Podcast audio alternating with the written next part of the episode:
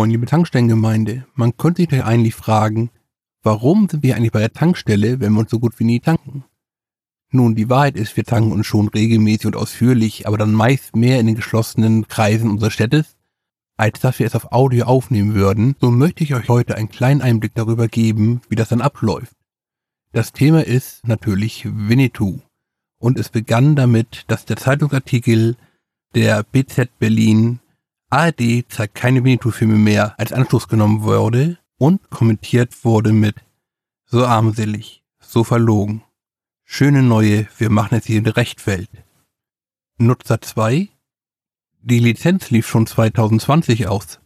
Nutzer 3 Sehe ich anders. Die Filme vermitteln ein falsches Bild von der Indianerhistorie. Deswegen müssen sie nicht verboten werden, aber jeder Sender darf entscheiden, was er sendet oder halt nicht. Und die öffentlichen mit dem Staatsauftrag sollten da halt das richtige Bild vermitteln. Du darfst die Filme ja Video on Demand in Dauerschlafe reinziehen.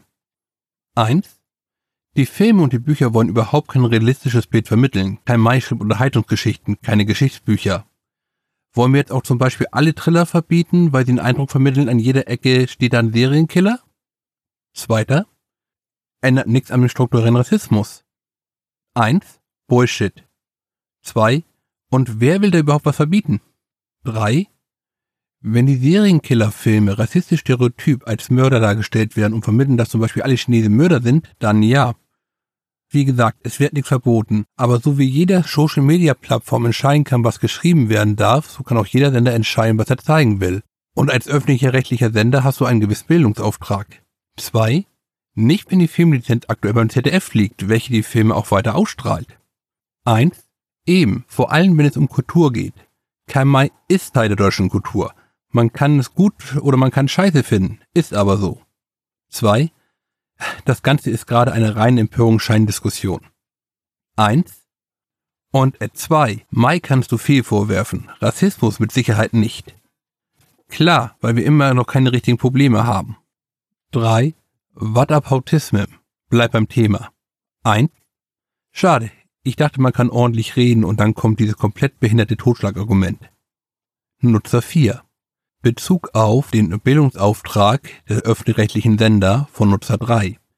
Das bedeutet auch, sich mit der eigenen Geschichte differenziert zu beschäftigen und nicht ständig das, was schwierig ist, auszublenden. Nutzer 5. Das Totschlagargument ist keine richtigen Probleme. Nutzer 2, Zitat, keine richtigen Probleme von Nutzer 1. Weil es kein Problem gibt, Seit 2020 liegt die Lizenz beim ZDF. Die ARD kann sie nur zeigen, wenn sie unzerlizenzieren würde, was sie selten tut. Nutzer 3. Natürlich haben wir eine Menge anderer Probleme, aber in dem Thema mit der Darstellung von Indianern ist es halt rassistisch dargestellt. Ob es nun Mais Absicht war oder nicht, ist da unerheblich. 1. Wenn du es gut findest, dass durch so etwas, das man durchaus diskutieren kann, wenn nichts anderes anliegt, nutzt, um vom wirklichen Problem abzulenken, dann ist dir echt nicht mehr zu helfen. Zitat zu drei ist sie eben nicht. Alles, was Mai beschreibt, gibt und gab es nie. Drei Nein, andere Probleme müssen genauso diskutiert werden. Du hast doch angefangen mit den anderen Problemen, die wir noch haben. Eins Das wüsste man, wenn man sich mit ihm und seinem Werk beschäftigen würde, anstatt das Netz nachzuplappern. Drei Zitat, gibt und gab es nie von eins aber in dem Film wird es so dargestellt und aufgearbeitet, als wäre es historisch korrekt. Ich habe die gesammelten Mai-Werke zu Hause im Regal und gelesen. Behaupte nichts, von dem du nichts weißt. 4. Andere Probleme und rassistische Darstellung als Zitat von 3. Es ist eine Sicht aus dem 19. Jahrhundert, und wenn man die heutigen Maßstäbe heranzieht, ist auch Mark Twain rassistisch. Selbst Shakespeare äußert sich im Kaufmann von Venedig abfällig über Juden, ich bin dafür, alles, was älter als ein Jahr ist, mit dem heutigen Gender- und Rassismuskriterien abzurastern und alles, was nicht passt, im Zweifelsfall in die Tonne zu hauen. So entstünde viel Platz für Neues. Eins zu drei. Dann solltest du wissen, dass Mai in seinen Büchern eher für Folterverständigung, Frieden und etc. eintritt. Nicht umsonst waren viele seiner Werke im Kaiserreich indiziert. Man kann über vieles diskutieren, aber eben nicht darüber. Drei bezieht sich auf vier über rassistische Äußerungen von Twain und Shakespeare geht es gerade nicht. Und da kommt auch nichts von im TV. Die Diskussion wäre dann, wenn die Werke deswegen aus dem Regal in die Büchereien verschwinden würden. 4. A. und Tolkien waren übrigens auch rassistisch, weil in seinen Werken keine Asiaten und Afrikaner vorkamen. Sofort verbieten und die Filme tun so, als wäre es real, unerhört. 1. Zitat Twain und Shakespeare von 3. Das ist der nächste Schritt, wart ab. 3. Bleib auf dem Teppich. 4. Zitat Viele Werke im Kaiserreich indiziert von 1. Waren sie nicht. Wilhelm II. war ein Fan von Mai, genauso wie Adolf Hitler. 1. Zitat A und Tolkien waren rassistisch von 4. Ach, das kommt in der Serie, das wird alles geben, inklusive LTBQ-Orks. Waren sie wohl, ich rede nicht von Winnetou. Er zum Beispiel von Frieden auf Erden. Die waren dem guten Wilhelm zu pazifistisch. 2. Zitat A und Tolkien rassistisch von 4. Das ist nebenbei falsch. 4. Zitat Twain und Shakespeare geht es gerade nicht von 3. Doch Kenneth Bragans Shakespeare-Verfilmungen kommen oft auf den dritten. Und wo soll das enden, wenn wir die aktuellen Kriterien fortführen im Verbot jeglicher Spirikultur? Das hieße Tod jeglicher Diskussionskultur. 3. Der WDR darf entscheiden, wie er möchte. 5. Es ist kein Verbot. 4. Es ist Zensur. 5. Bullshit. 2. Zentat. Es ist Zensur. Von 4. Nein. 4. Natürlich. 2. Eine 2020 ausgelaufene Lizenz nicht zu erneuern ist Zensur. 5. Ich finde es übrigens lustig, dass sich über Empörungskultur mit Empörung beschwert wird. Zwinker-Smiley. So, und damit bin ich raus. 1. Wisst ihr, ich habe nichts gegen Vergangenheitsbewältigung, Änderung etc. Das ist Teil der Welt, das gibt es und gab es immer. Was mich stört, ist dieser einiger Zeit grassierende Holzhammermist. Alles muss gefühlt sofort geändert werden, am besten verboten werden, ob den Leuten das passt oder nicht. Wenn du das Mist findest, bist du nicht wog genug, betreibst Whataboutismus etc. Wenn es dir stinkt, bist du ein, ein ewig gestriger, rassistischer, sexistischer Nazi. Ich finde es mittlerweile wie viele Leute einfach nur ermüdend. Menschen änderst du nicht, indem du ihm vorschreibst, was sie zu sagen, zu denken, zu fühlen haben. Sowas muss aus den Leuten selbst kommen, nicht durch gefühlten Zwang. Und das kapieren eben viele dieser Shitstormer nicht. Aber das in dieser Zeit ist ohnehin jedes Maß an Vernunft langsam am Schwinden. 4. Zitat, ausgelaufene Lizenz nicht erneuert. Es gibt schon die Umgebung zu beobachten. Spannend finde ich die Reaktion, wenn es um Fußball- und Sportlizenzen ginge. Gerade hat der Ravensburger Verlag ein Abenteurerroman vom Markt genommen, weil dieser rassistische Sichtweisen bestärken würde. Mein Lieblingszitat dazu ist, wenn Old Shatterhand eine reale Person gewesen wäre, dann hätte er Winnetou skalpiert und dessen Skype an die US-Regierung verkauft. Das ist also das, was Kinder und Jugendliche lesen sollten, damit sie nicht rassistische Literatur lesen. Ich fremde ehrlich mit dem aktuellen Zeitgeist und komme arg ins Grübeln. Aufregen tue ich mich übrigens nicht. Ich sehe dem verständnislos zu. 2. Dann hast du die falsche Entscheidung des Verlages falsch benannt. Und der Kommi ist natürlich Schwachsinn. Eins, ganz ehrlich, diese Mai-Diskussion ist doch müßig. Die Fans sterben langsam eh alle weg. Denke mal, in 20, 30 Jahren liest die Bücher ohnehin keiner mehr. Vier, zu zwei, von einem Apachen, der in Deutschland lebt.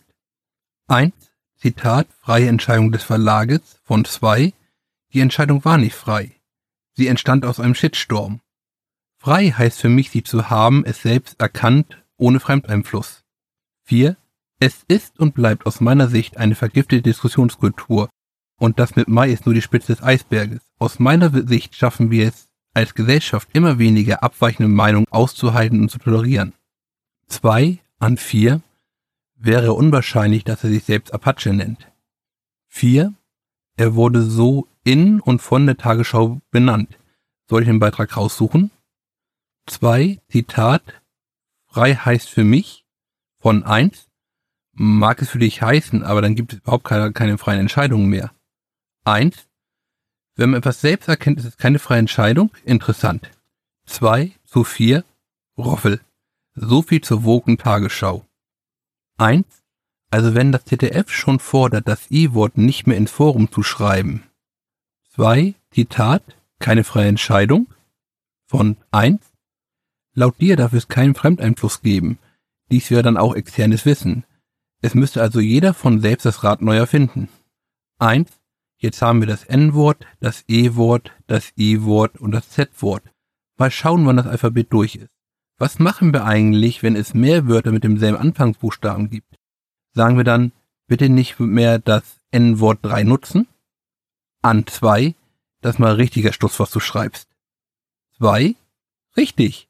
Hast du das nun selbst erkannt oder war es meine Fremdeinflussspiegel? 3, Zitat, ZDF fordert das E-Wort nicht mehr zu benutzen.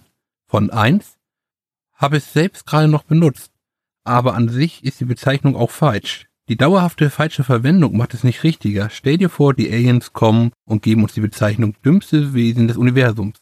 Dann würden wir auch sagen, ey, wir sind Menschen, nennt uns bitte so, oder? Eins an zwei, du weißt genau, was ich gemeint habe und zieht ins Lächerliche. Eins an drei, nö, ich würde fragen, woher sie das wissen.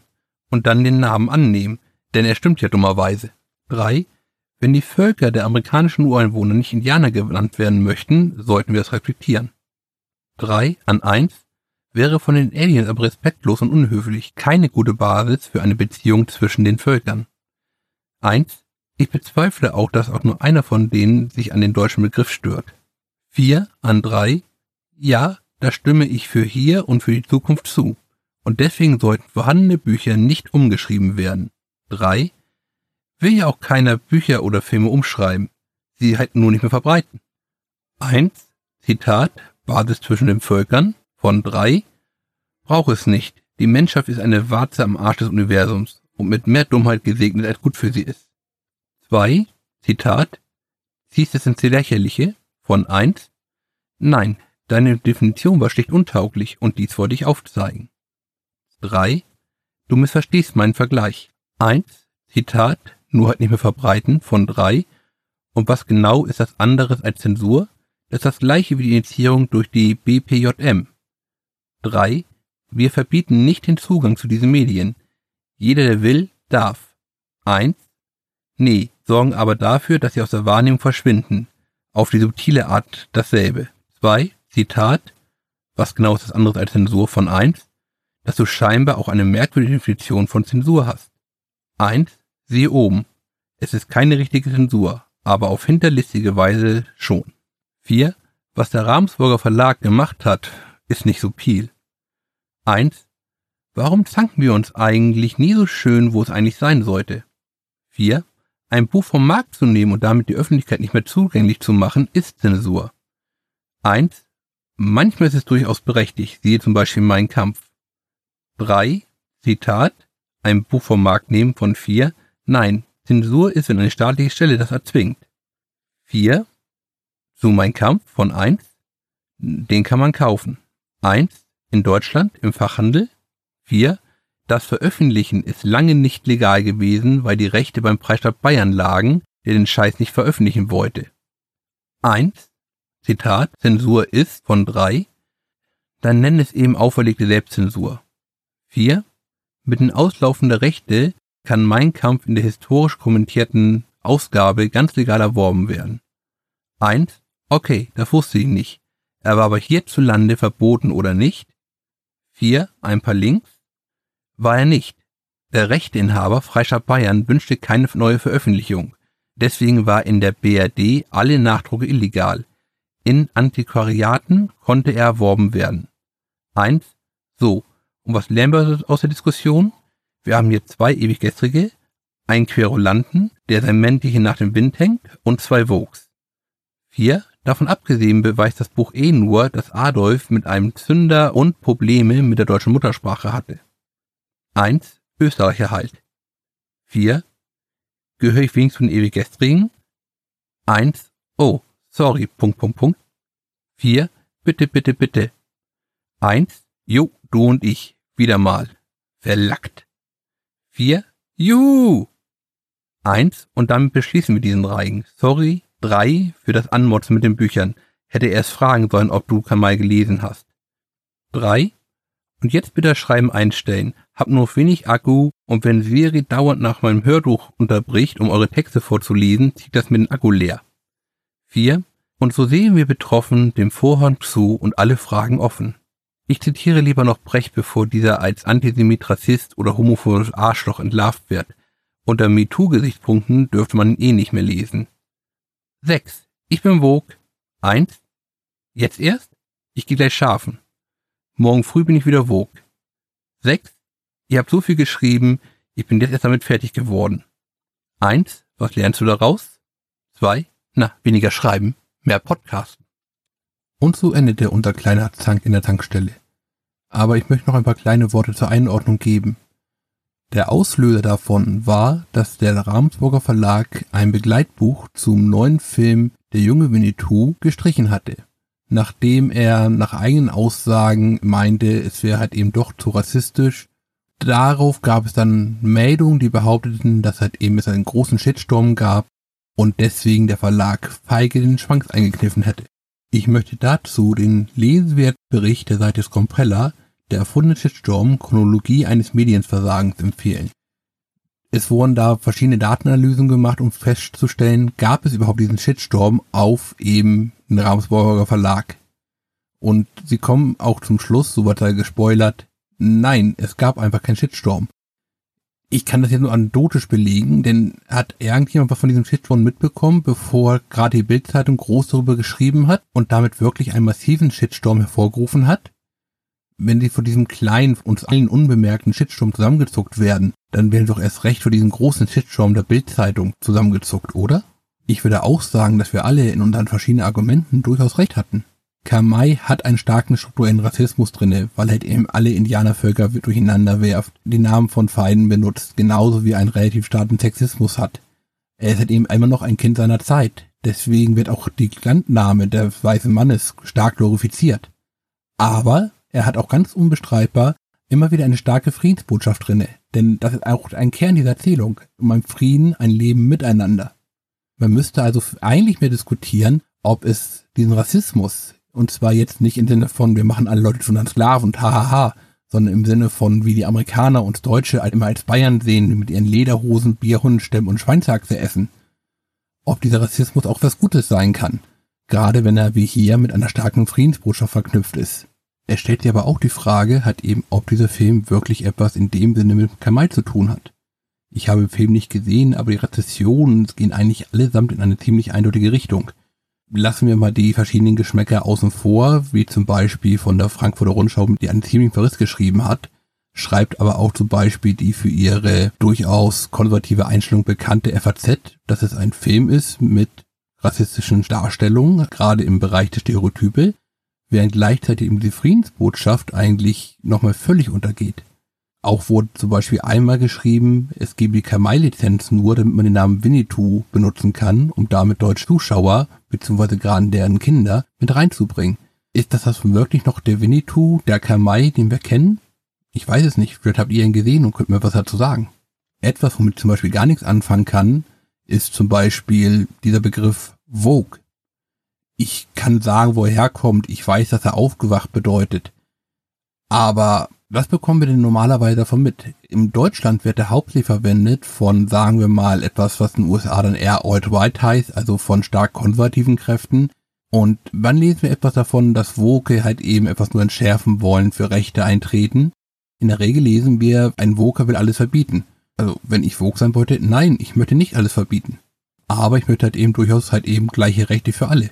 Und jeder von euch, der die Folge über Assassin's Creed 3 gehört hat, weiß, dass ich über Native American einfach stolpere, beziehungsweise ursprünglich amerikanische Einwohner und dann steht ergreifend Indianer sage.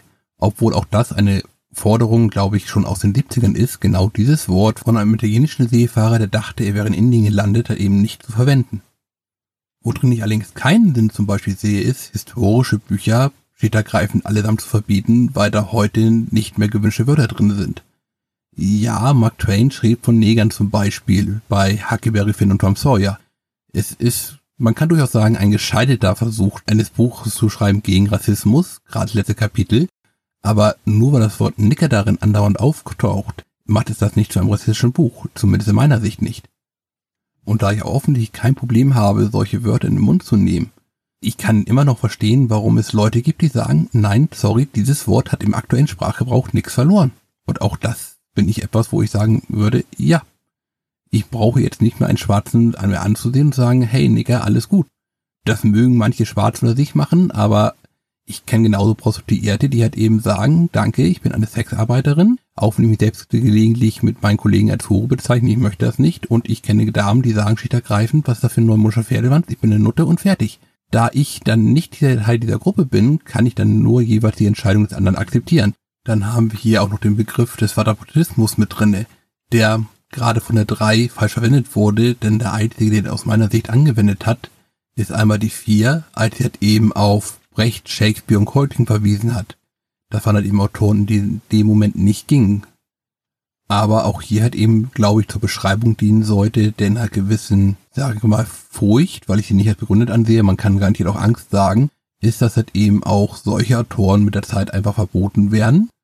Aber wie gesagt, ja, es gibt garantiert auch Vogue, die alles möglich verbieten wollen, aber also Extremisten, die weit aus meiner Sicht über das Ziel hinausschießen, gerade mit solchen Forderungen, aber das, was hier, um noch einen Begriff reinzubringen, Cancel Culture genannt wird, ist ebenfalls schwierig. Denn häufig beschweren sich ja gerade auch wieder starke konservative Kräfte darüber, dass sie gecancelt werden, dass niemand auf sie hört.